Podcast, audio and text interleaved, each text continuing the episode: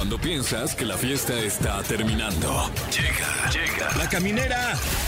La caminera. Con el Capi Pérez, Fergay y Fran Evia. El podcast. Queridos amigos, sean ustedes bienvenidos a la caminera.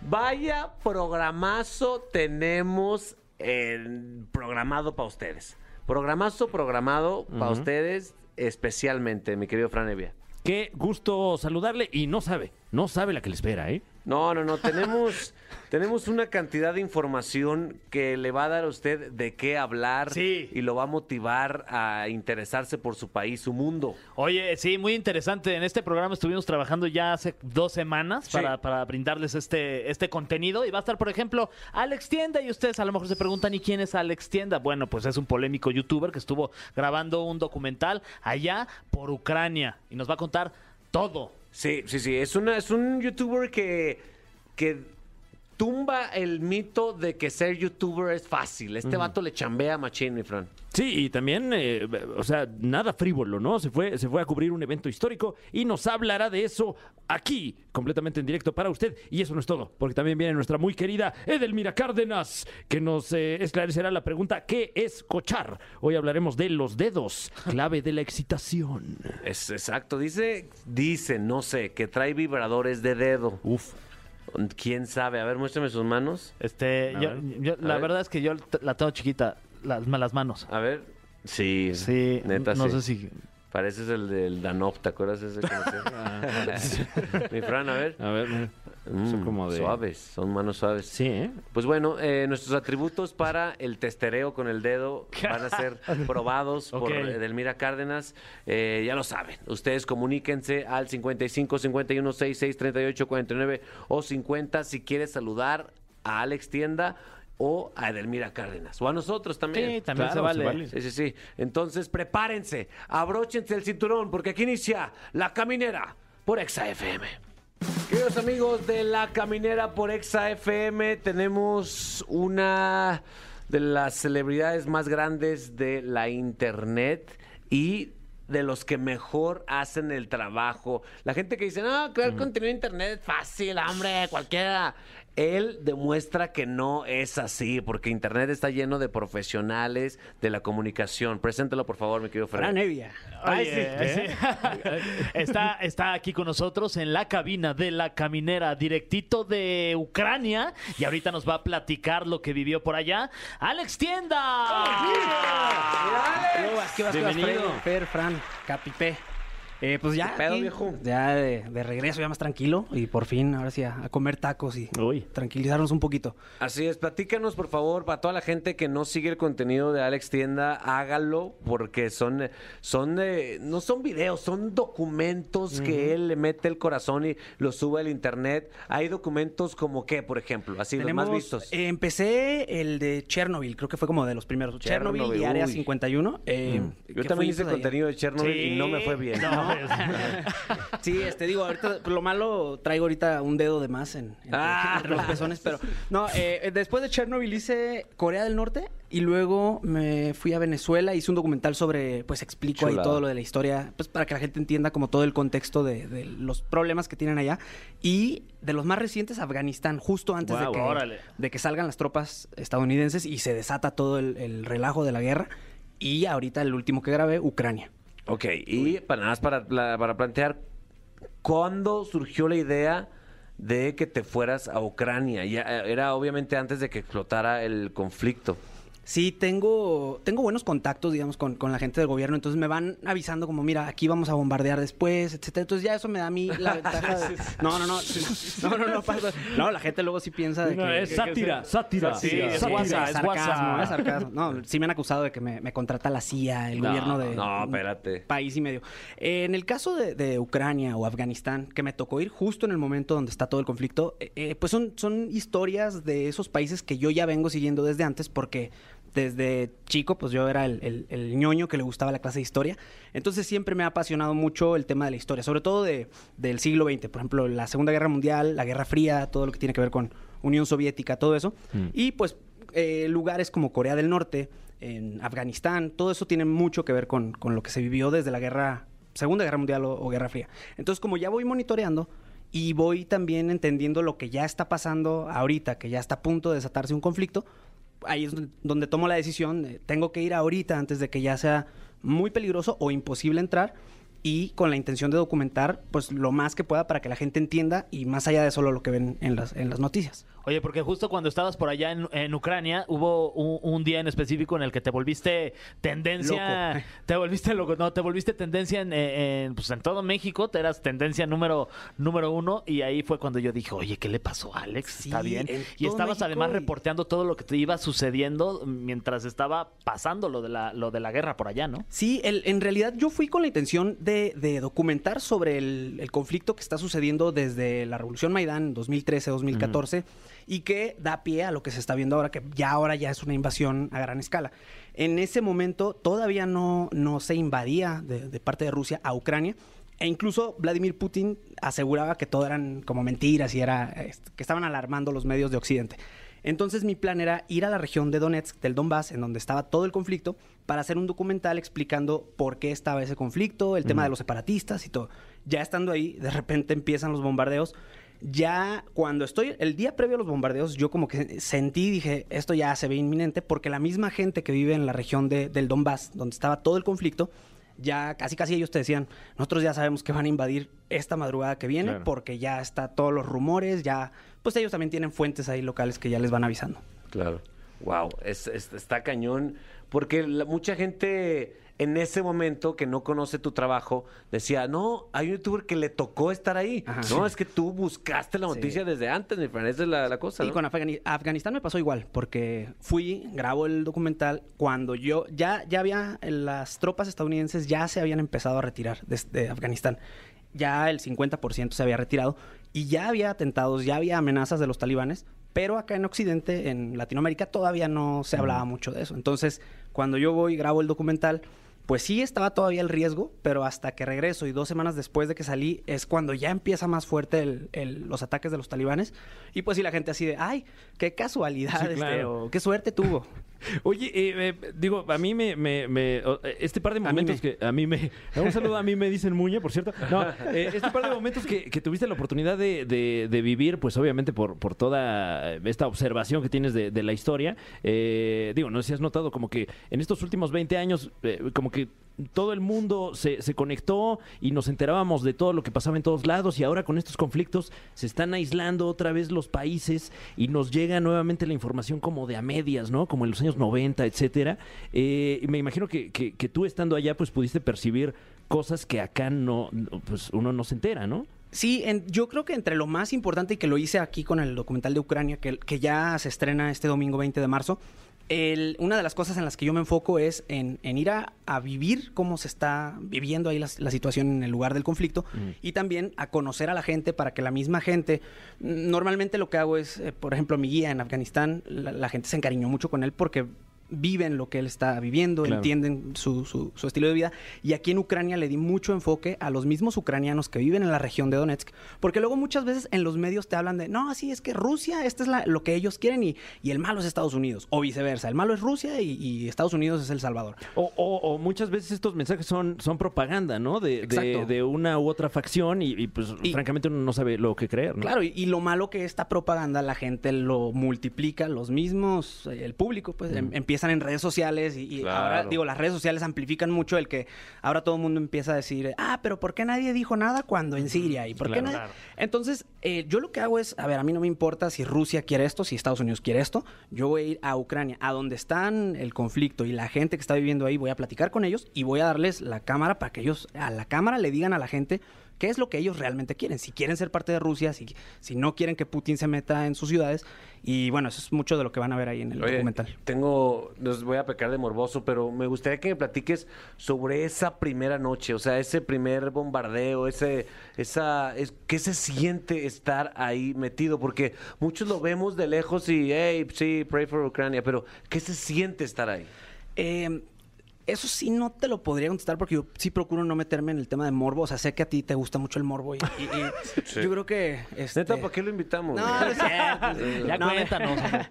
Pues eh, la verdad, sí te, o sea, sabes a qué vas. Yo en realidad desde que decido ir a, a Corea del Norte, a Afganistán, a Ucrania, pues ya sé, obviamente que, que hay ciertos riesgos y sé a lo que me expongo. Mucha gente lo decía como que, ah, qué bueno, por tonto, ¿qui- ¿quién le manda? Pero sabes y estás consciente de eso. Pero ya cuando estás ahí, hay dos cosas. Número uno, pues obviamente sí, sí de repente lo ves ya como, ay, ya esto ya es, ya es real. Y tienes 50% de posibilidad de vivir o 50% Wow. de que te matan ahí en, en un bombardeo.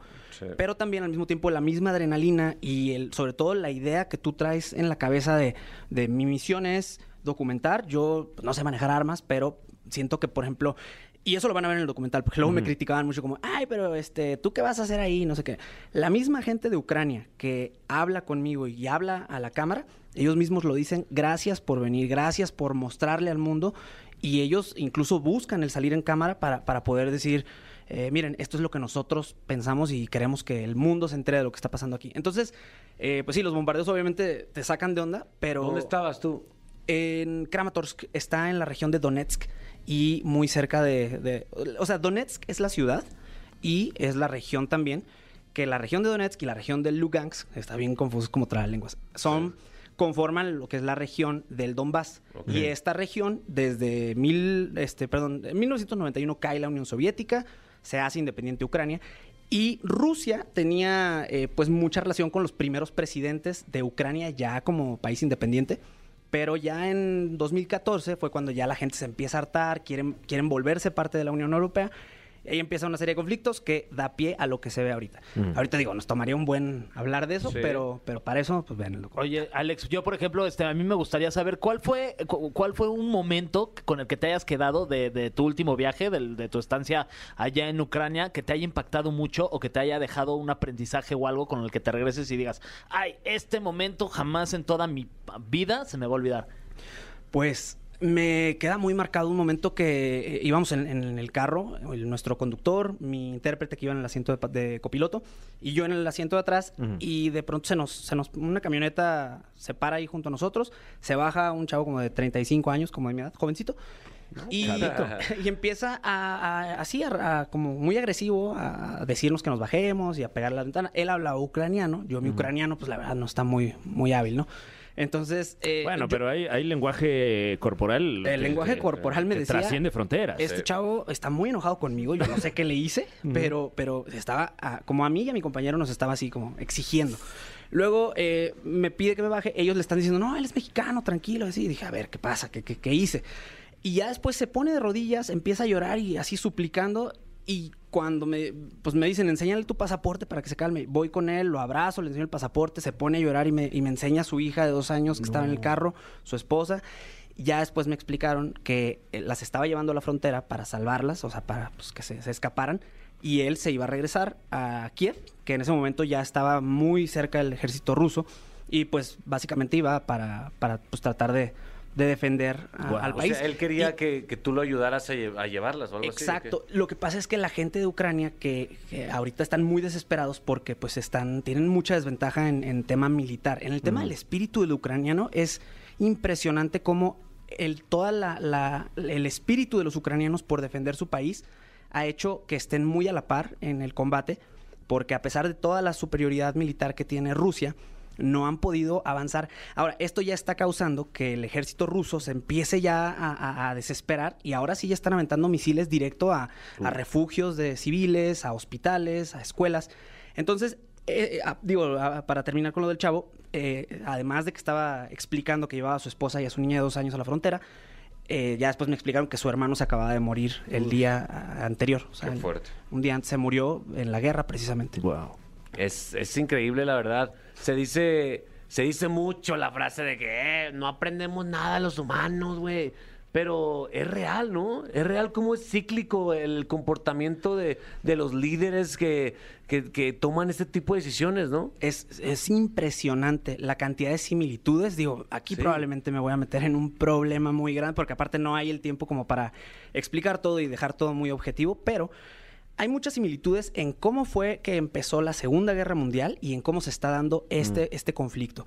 Y muchas similitudes que sé que para la gente que, por ejemplo, es anti-yankee este, o que defienden a Rusia, lo que sea, pero los hechos ahí están. Exacto. Y uno de los argumentos que tenía Hitler para invadir Polonia cuando empezó la, la guerra, que invade un, un pueblo que se llama Gdansk, una ciudad, él lo hace porque para él era como un... Le dieron en el orgullo que después de la Primera Guerra Mundial, eh, Alemania pues perdió territorios, entonces él lo que quería era reunificar al pueblo alemán. Muy similar a lo que está pasando ahorita Sí, en- está en Ucrania. Vladimir Putin tiene esta nostalgia de lo que fue la Unión Soviética. Cuando él nace en la Unión Soviética, él aparte pues fue eh, miembro de la KGB. Entonces, ahorita muchos de, de sus motivos por lo que quiere recuperar ese territorio es, pues él dice, por, por reunificar a la gente. La gente de Ucrania, y con toda la gente que yo hablé, ellos dicen, a nosotros no nos... O sea, la verdad es que ellos sienten que, que él no le interesa a la gente, le interesa el territorio. Porque si le interesara a la gente, no estaría bombardeando justo esas Claro, y, esta reunificación pues eh, les quitaría la identidad que ya tienen, ¿no? Pues eh, ahí, ahí también es muy complicado. El- el- la situación ahí es que la, la identidad que tiene Rusia y que tiene en Ucrania, pues está muy entrelazada. De Claro. hecho, la historia de Rusia surge en Kiev. Digamos, Kiev es la cuna de, de- de- de lo que es Rusia. Entonces también eso complica mucho las cosas porque las nuevas generaciones de Ucrania que ya nacen post Unión Soviética, después de 1991, pues para ellos ya es como, no nos interesa ser parte de Rusia. O sea, ellos les gusta más el capitalismo, les gusta más el estilo de vida que se vive en Europa y no quieren regresar a lo que a lo que sus papás les cuentan que Claro. no les gustaba de cuando eh, Ucrania era parte de la Unión Soviética. Les causa más ilusión el futuro que, que, nos, que nostalgia lo que alguna vez fue, fue su país. Oye, hay mucho que platicar, Sí, sí, sí. pero también hay mucha música que programar porque es alimento del alma, Fergay. Sí, y además esta es una estación de música. Exacto. Alex. Ponte algo que ¿Qué canto? ¿Qué nos invite a la paz. Pues vamos a escuchar a Alex que va a cantar y nos va a invitar a La Paz. ¿No? Ah, no, no, no. Ah, no, bueno, entonces ponemos can- una canción. Mejor sí, porque se van a Mejor. dormir. Ok, y ahorita regresamos con mucho más aquí en La Caminera. Está Alex Tienda con nosotros. El cofre de preguntas súper trascendentales en la caminera. Eso, mi querido Alex, prepárate. Qué porque nervios, estás no a punto de ser. Ay, iba a decir. No, mejor. Eh, a, eh, a- Dilo, a punto de ser atacado con, con preguntas. Claro, claro, eh, todo de, de manera literaria, nada Totalmente. más. Sí, sí, te- sí. Tenemos este cofre antiquísimo, esta reliquia eh, eh, que, que alguna vez encontramos allá en Machu Picchu. Y está lleno de preguntas. Un pedo traerla. No, Qué desmadre. Llegamos aquí en Coyacán, vendían iguales. hasta mejores. ¿Para qué nos fuimos para allá? Eh, y la primera pregunta completamente aleatoria dice, si tuvieras que vivir un día la vida de algún youtuber, ¿cuál escogerías? Ey. Ay Dios, me la pones, ¿eh, me la pones difícil. Em, Entonces la fácil. Fran. sí, ponme la fácil. A Eh, ver, la de, ay, la, la de, la de, la de, eh, eh, bueno, la vida la de que sigue. No manches. No, la, la, la de, la de Yuya, me gusta. Eh, güey, que es Ay, justo lo que claro, estaba pensando. claro. Sí, es que ah, está Todos padre. queremos ser Yuya. Sí, Güey, todos queremos siento ser Yuya. que- Y aparte la gente la quiere mucho, entonces yo la verdad es que ya necesito un poquito más de amor de, de parte de la audiencia. Últimamente me han estado atacando mucho. Quieren a Ya- Alex, por ya no favor. me tiren hate, amigos.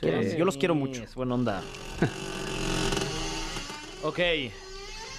Eh, En tu más reciente viaje, ¿en algún momento sentiste, Alex, que podrías morir? Hace rato platicabas que a lo mejor un 50-50, Wow. pero si pudieras como, como ser más preciso, ¿en qué momento sentiste que ya valió? Cuando empieza el primer bombardeo, justo yo estaba terminando una entrevista, entonces nos estamos despidiendo ya en, el- en la videollamada, eh, escucho la- el primer bombazo y ya cuando me doy cuenta que sí, efectivamente están bombardeando, pues es empaca todo y vamos a ver en dónde, qué sigue. Entonces seguimos a una camioneta de otros periodistas de otro lugar que nos dijeron, vamos todos a encontrarnos en el, hotel Kramatorsk y ahí es como más seguro porque hay un sótano, etcétera. Entonces llego ahí y ya estando en el, en el sótano, como resguardados ahí, pues platicando con los demás periodistas, yo les preguntaba, oye, ¿y qué me recomiendas? Este, ¿qué, qué sigue? O no sé, como, ¿qué consejos me dan? Y me decían, pues prácticamente es, te puedes quedar aquí, es como lo más seguro, pero también es muy arriesgado porque ahorita van a llegar los rusos y te van a matar.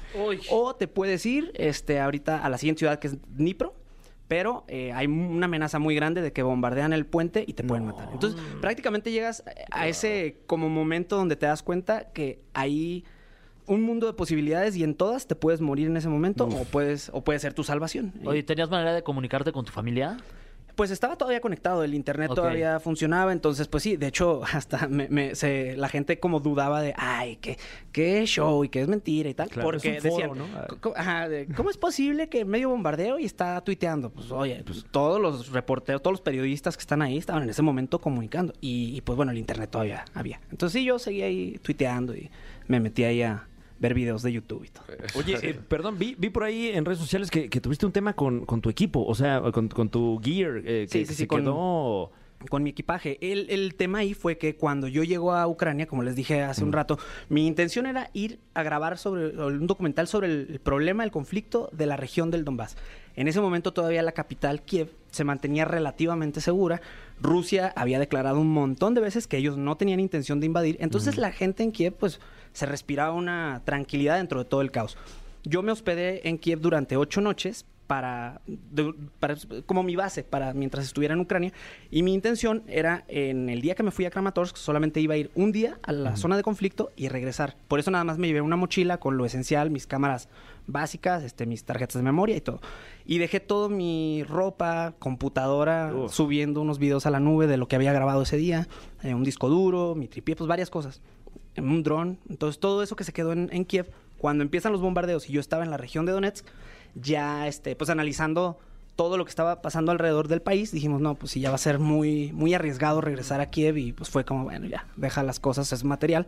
Pero después resulta que se metieron a mis cuentas, entonces... No. Sí, quién sabe quién fue. La verdad es, mira, en, en el caos y todo, pues obviamente te pasan mil cosas por la cabeza. Yo dije, pues igual ya llegaron ahí a, a, a Kiev los rusos. Hay una situación que durante esos días que yo estaba documentando, pues empiezan muchos medios internacionales a tomar todo lo que yo estaba reportando y se le dio mucha amplificación. Entonces también, pues ya estaba como muy en, en- en boca La de, vista de a la todos. vista de millones de personas todo lo que yo estaba documentando y pues la paranoia te entra y dices, bueno, las guerras de hace 100 años pues no, no había internet, pero hoy en día las guerras ya no nada más son en el campo de, gata- de batalla, también hay gente muy, muy, este, pues pro de informática y a mí mi miedo es que, que lo que yo estaba mostrando pues fuera algo que, que me pusiera en riesgo. Por eso yo pensé que a lo mejor en el hotel pues encontraron mi computadora y se metieron a mis cuentas. Ya al final resulta que no, pero igual mi computadora ya la perdí y todo Uy. lo demás. Ok. Siguiente pregunta. Ay, qué larga respuesta. No, pero muy ¿Cu- interesante. muy ¿Cuántas interesante, preguntas güey. perdí por esta respuesta? Bueno, tu color favorito. Ay, Ok. Eh, la siguiente pregunta. ¿Cuál es tu miedo más grande que puede llevar a la humanidad en un futuro? Mi miedo más grande y es muy actual es que esto escale, siga escalando porque ha estado escalando en estos días y si se dé una tercera guerra mundial, lo veo posible y no quisiera alarmar a nadie, pero pues lamentablemente Pero vivan a- al máximo, como perro. sí, sí, vámonos todos a abrazar y este, pero no, sí, eh, pues es un miedo obviamente, pues a nadie le gusta que, que la gente esté sufriendo y los países en guerra, pero pues ojalá no pase. No, no, no, o sea, no es, no es para nada alarmar, pero sí es importante hacer un ejercicio de qué podría pasar y cuáles son los pasos que llevarían a eso. Es decir, si escala poquito más esta cosa. En este caso, mira, eh, aquí hay un punto muy importante y es quien tiene el- el- la decisión de dejar de, de hacer que esto escale es Vladimir Putin y la, la, digamos, el- la, la motivación que él tiene, pues no parece que tenga ganas de parar. Claro. Entonces, ahí mucho se está haciendo alrededor del mundo otros países para, para tratar como de calmar las cosas, pero cada vez más van subiendo las acciones que se están haciendo por todos lados. Y no es nada más, ojo, no nada más es Rusia, para que aclare aquí. Hay otros países, también Estados Unidos va y se mete en otros países. Ojo, Estados Unidos, no me quiten la visa, por favor. Este, esto, esto digo, es, es- Son hechos, nada más. Son hechos. Y la verdad, yo siempre lo he dicho en mis documentales, no hay buenos ni malos, no hay blanco, no es negro. Es, pasan muchas cosas y cada uno tiene sus propios motivos, cada, cada quien tiene sus propias justificaciones de lo que hace. Pero pues al final, el no ponernos de acuerdo es lo que hace que estemos en guerras todo el tiempo. Y, y muchas veces tal vez ni siquiera es un tema ni político, ni armamentista, ni... O sea, como que estamos en un momento histórico en el que la gente está dividida en nuestro país y en muchos otros países, ¿no? Sí, y de cualquier tema por más tonto que parezca. O sea, desde una guerra así a esa escala hasta de repente nos ponemos a pelear que si eh, la foto del pantalón es azul con gris o blanco con no sé qué. Entonces, yo creo que, que, pues sí, tiene mucho que ver ahí y eso trato de hacer en los documentales, el hacer que la gente reflexione y vea desde afuera este tipo de conflictos para que también podamos entender que, oye, a ver, este, probablemente es una tontería por lo que están sucediendo estas guerras y, y, pues también ser como más empáticos y tratar de bajarle a nuestros problemas. Totalmente. Ay, qué filosófico. No, Sí, está bien. bien, pues es que la caminera no es pura mamada, Sí, ¿no? sí, no, También. de también nos ponemos A veces sí, a pensar. A veces, A veces sí. no. O sea, 80% sí. Sí, sí, 20% también. También. Pero hay, días en que el burro toca la flauta. Oye, eh, nos gustaría también saber cuáles son tus siguientes temas en la agenda. O sea, para, para también estar atentos a esos, a ese lugar. Y también saber qué cosas en México no te animarías a investigar nunca. Eso. Eh, este, esto será cuando regresemos después de un poquito de musiquita más. Eh, seguimos con Alex Tienda, con nosotros en la caminera, que nos está dando básicamente clases de historia Sí, sí, sí. eh, y de periodismo en de, este momento. de regularización. Sí. Oye, antes, antes de irnos a corte te pregunté que, eh, cuáles son tus siguientes temas en la agenda, uno, y cuál es un tema que por seguridad nunca te animarías a explorar. Procuro mantenerme fuera de lo, de lo que son los problemas que tenemos en México, que no los niego, existen, pero pues también, eh, no sé, siento que ya sería muy tonto de mi parte hablar porque, pues al final de cuentas aquí vivo y no es que, que los niegue, porque mucha gente dice, ¿y por qué no hablas de tu país si ex- existe esto? Bueno, que venga un youtuber de Rusia y hable de esto, Claro. yo no. Eh, y, y bueno, hay gente que se dedica a eso, que sí son periodistas, que sí, sí lo hacen y lo hacen muy bien. ¿Y No, qué viene? pero bueno, un paréntesis aquí, y que están en riesgo. Claro, y no, y pues, sobre todo, deja tú estar en riesgo. Lamentablemente sigue habiendo periodistas que mueren por, Sí. por realizar una labor que no, no le hace daño a nadie, al contrario, están informando, no están amenazando a nadie. Pero bueno, eh, ¿qué planes vienen? Ahorita le voy a bajar un poquito ya al riesgo, porque ya creo que ya me empecé a, a- poner mucho en la línea. Entonces, mi siguiente viaje es a Disney. ¡Eh! Y, sí, un poquito más relax. Y del resto del, bueno, del quién año- sabe, esa corporación Ah, también es... Sí, sí. No, y- No, y tiene unos juegos capitalismo. peligrosísimos que dan miedo. Voy a la, la- sí, voy al juego de la guerra de las galaxias. ¡Oh! ¡Oh, que ya! No, bueno, ya.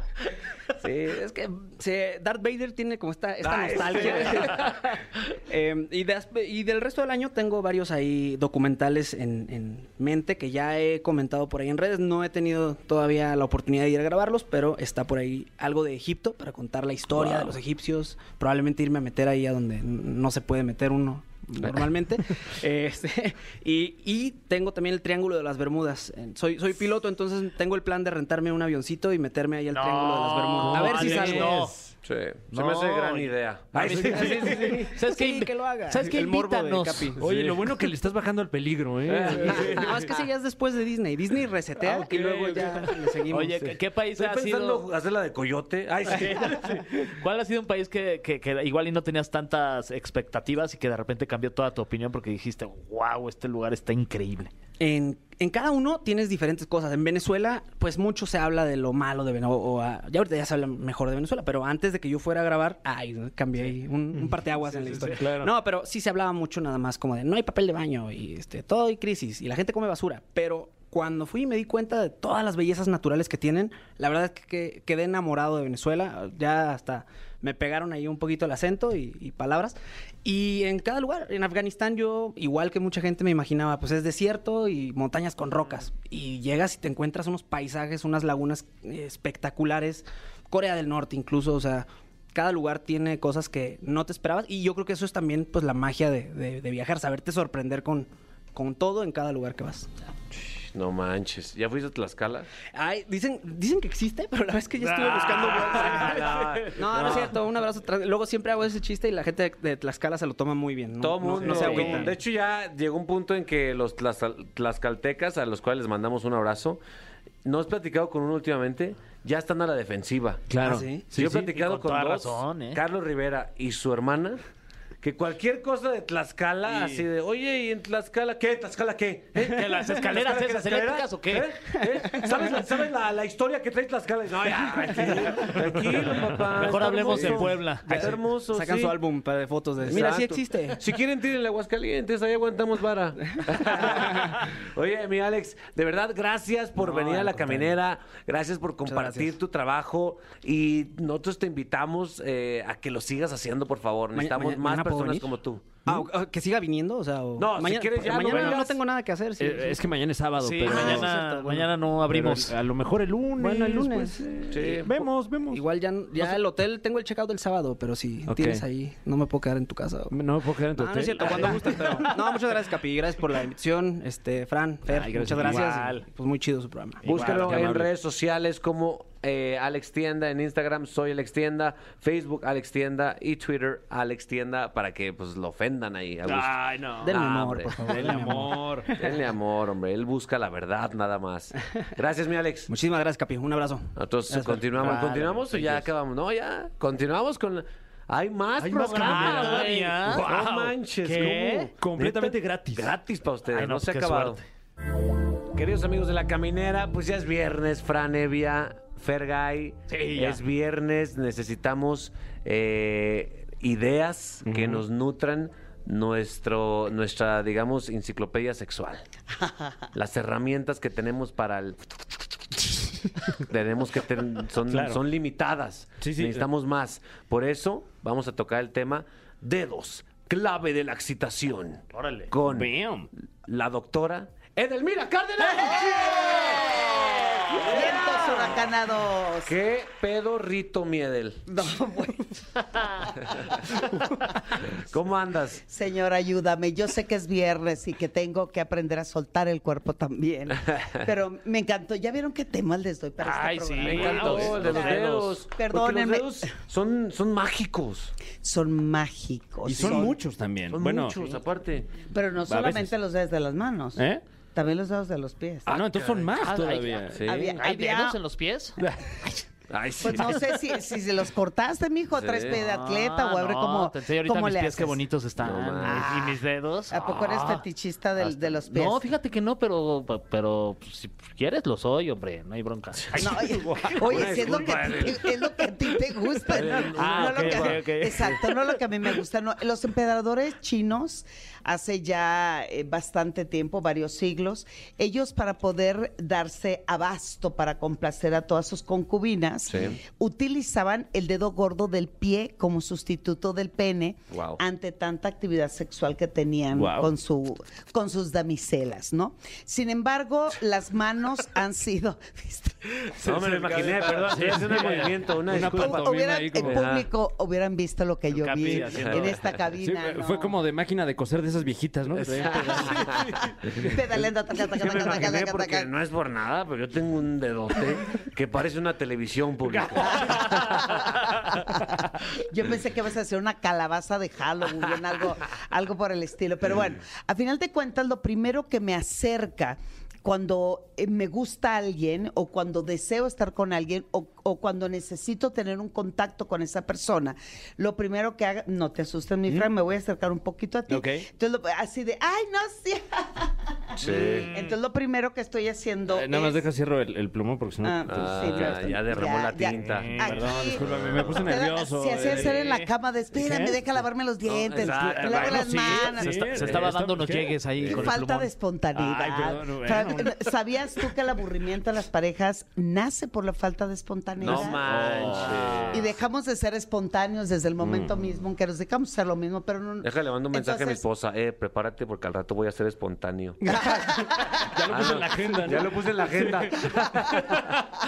No, bueno, así con esas novedades. Entonces, al poner mi mano en la mano de Frank, entonces, lo primero, obviamente hay temperatura, pero es la comunicación de.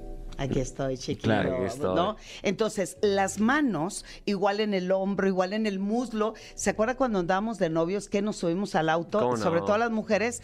Y ellos empezaban a manejar, nosotros poníamos la mano en el muslo y el otro no sabía si meter clutch o meter frenos. a ver Sí, cómo sí, sí. Exacto, entonces, La mano es un conductor perfecto de la energía, del erotismo, de la vitalidad y del contacto.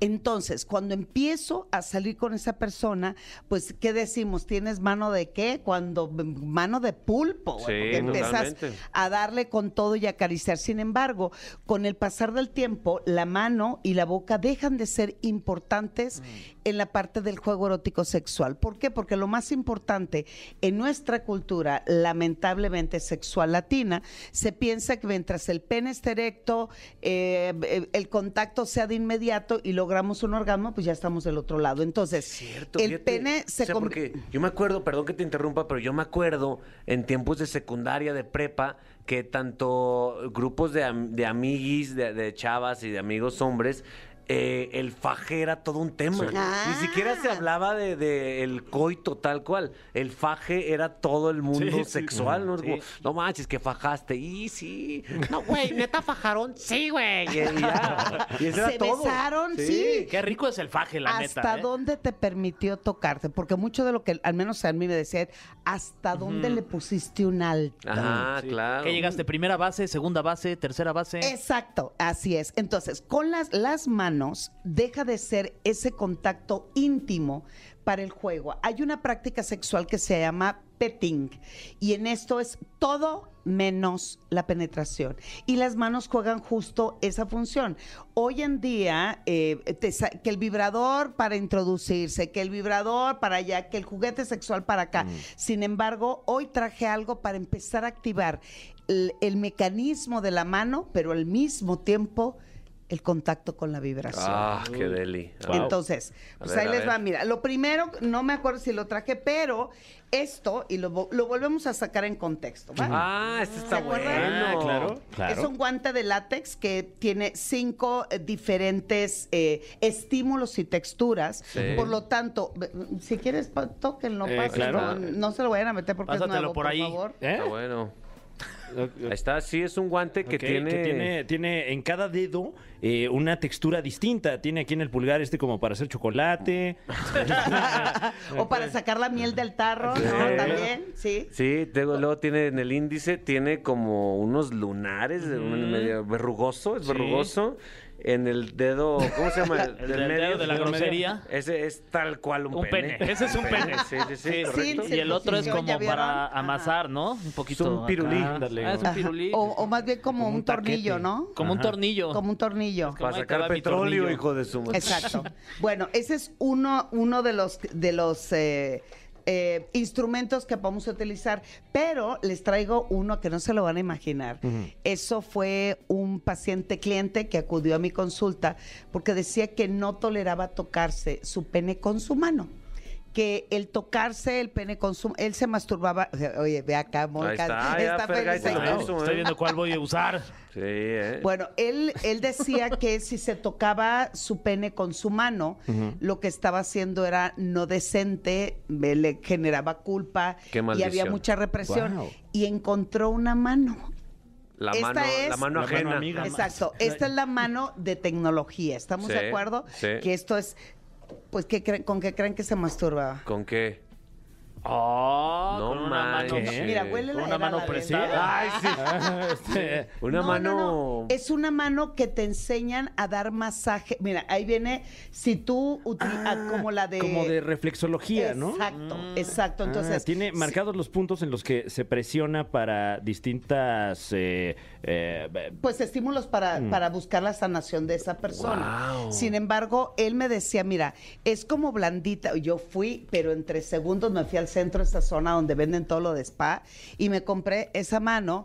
Y pues estuvo interesante el ejercicio, fíjense, estuvo Pues sí, o sea- bastante interesante. Porque ese, ese trastorno que tenía tu paciente, pues es como una maldición, porque la, la mano es tu primera amiga. Dice una mano amiga. Tradición que obliga. ¿no? Tradición ah, no, que sí obliga. no va, ¿verdad? Pero una mano amiga, tradición que obliga. Entonces, Ve, acá Molca Ah, ya pues está tomé una foto para- el claro. número de Para serie rato- para pedirlo, Pa- claro. Para rato darme un masaje ahí en el corazón, pero en la Ah, mano. sí. Entonces, esta mano no solamente lo utilizaba para un ejercicio masturbatorio, sino también para darle diferente estímulo tanto al glande. Sí. Y además dice que lo que chico. más amaba era pasársela por el cuerpo y rascar los testículos con la mano. Bueno, Wow. Órale. cada quien. Sí, sí, sí. eh, creo que venden de esas en, en el Museo de Cera también, ¿no? Eh, manos Sí. así como- como de Oye, cera. y sí, que la- y sale toda la cera. Sí, ay, dame la de Cantinflas, por favor. Yo quiero la de Cuauhtémoc Blanco. a mí la de Sague. Ay, sí, no. Oye.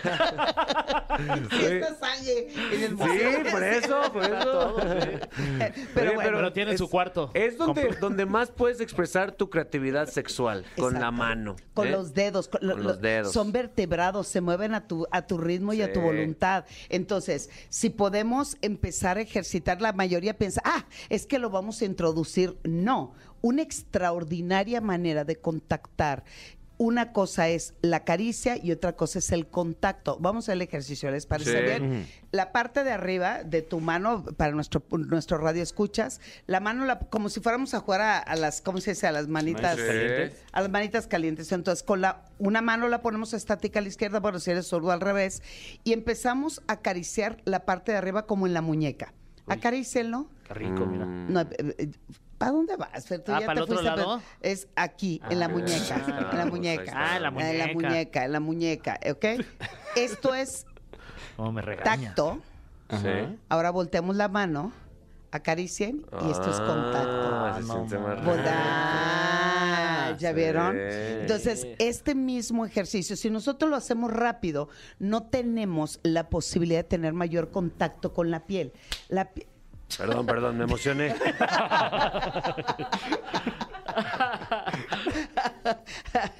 Oye, es la piel es la parte erógena más grande de nuestro cuerpo, así es que después de eso y hoy la tecnología también ha favorecido. Entonces, les traigo el primer vibrador dedal wow.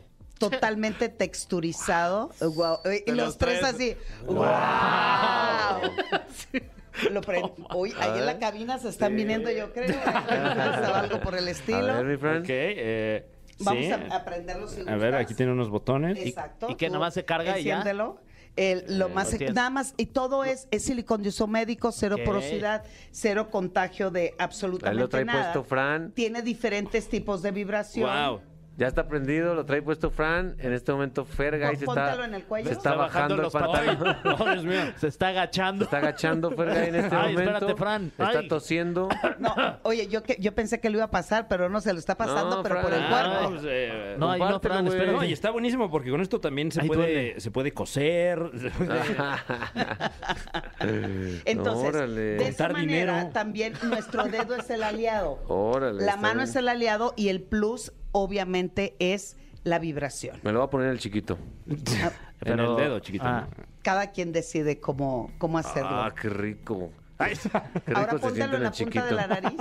Esa es una sensación muy parecida como si lo pusieran Ah, en un clítoris. sí. Eh, ah. No manches, Edel, muchas gracias de verdad eh, por traer esto. Ahí está mi Fer. Oye, mira, Pues ya me lo dejaste prendido. eh, mi querida Edel. No, falta el último. Ah, el último. El el productor ya está, mira. Es, es- Sí. es lo más avanzado. Esto es, metemos el dedo Y trae otro y esto dedo. se introduce Ah, claro. Ese a es la doble. próstata o a la vagina y al mismo tiempo tenemos un dedo totalmente flexible. Qué increíble. Vayan a las redes sociales de La Caminera porque ahí están todos estos artefactos futuristas sexuales que abren nuevas, nuevos umbrales del placer. Gracias, Edel, por venir a, a masturbar nuestro cerebro para eyacular ideas. Eso es todo. Me encanta. Trabajen con la mano y disfruten con el dedo. Dinos tus redes sociales, por favor. Arroba sexualmente Edel y Facebook edelmira.mastersex. Continuamos en La Caminera. Wow, la cantidad de información. Top 3 de cosas que aprendiste, mi querido Fergay. No, pues que, que ir a digo, estar en un momento en un lugar en, en guerra es peligroso y puede ca- ca- acabar con tu vida, básicamente. Uno. Uno. Ah, es top 3. es top ah, tres, más. Bueno, pues que con, lo- con los dedos ah, puedes llegar a tener este una excitación y una relación sexual muy linda. Ahí está, dos. Ok. Tres. ¡Ah, chinga! Y que este. eh, y pues bueno, que, que es un gozo estar con ustedes aquí. Ah, eh, Fer, ¿eh? Lo dejamos algo en Fer. ¿Tú qué aprendiste? No tres cosas, una cosa. ¿Una ¿Qué te dejó este programa, güey? Es que Eh, no me gusta hacer programas intrascendentes. Claro, claro. No, y, y- y vaya que aprendimos. Eh, ¿Qué aprendí hoy? Eh, mm, eh, mm, mm, mm. Es que ya me ganó todas. No manches, neta. Eh, de eh, Putin. eh, ¿Qué aprendiste de Putin? Nada, no aprendí nada. Nada. Nada, Nada bueno. todo para mal. No puedo creerlo. y aprendí que, que si de repente uno tiene un, un momento complicado, pues hay que ir a Disney. Sí, Claro, sí, sí, Alex sí. Tiendas se va a ir a Disney. Imagínate un vato todo traumado, todo lo que ha visto, y ahora va a Disney a traumarse más. ¿Y tú No, qué? ¿Tú qué? ahora, ahora que le tiren ahí los cohetes en Disney. a ver si no le-. ¡Ya estamos perdiendo! No. Pobre vato. Yo aprendí que este mundo es, es cíclico. Estamos destinados a repetir la historia y nos vamos a ir todos a la fregada. Ahí está. O sea, tenemos que vivir al máximo. Ok. cabrón. Por eso, porque no sabes en qué momento a un loco se le va a ocurrir acabar con todo a la chica. Lle- llevas dos. Dos aprendizajes. también- Tú pusiste el top 3, ¿eh? Y Yo no dije absolutamente Y nada. aprendí a no poner dinámicas pendejas. y así acabamos. La caminera por Exa FM. No te pierdas La Caminera en vivo de lunes a viernes de 7 a 9 de la noche por Exa FM. ¡Nunca nos vamos a ir!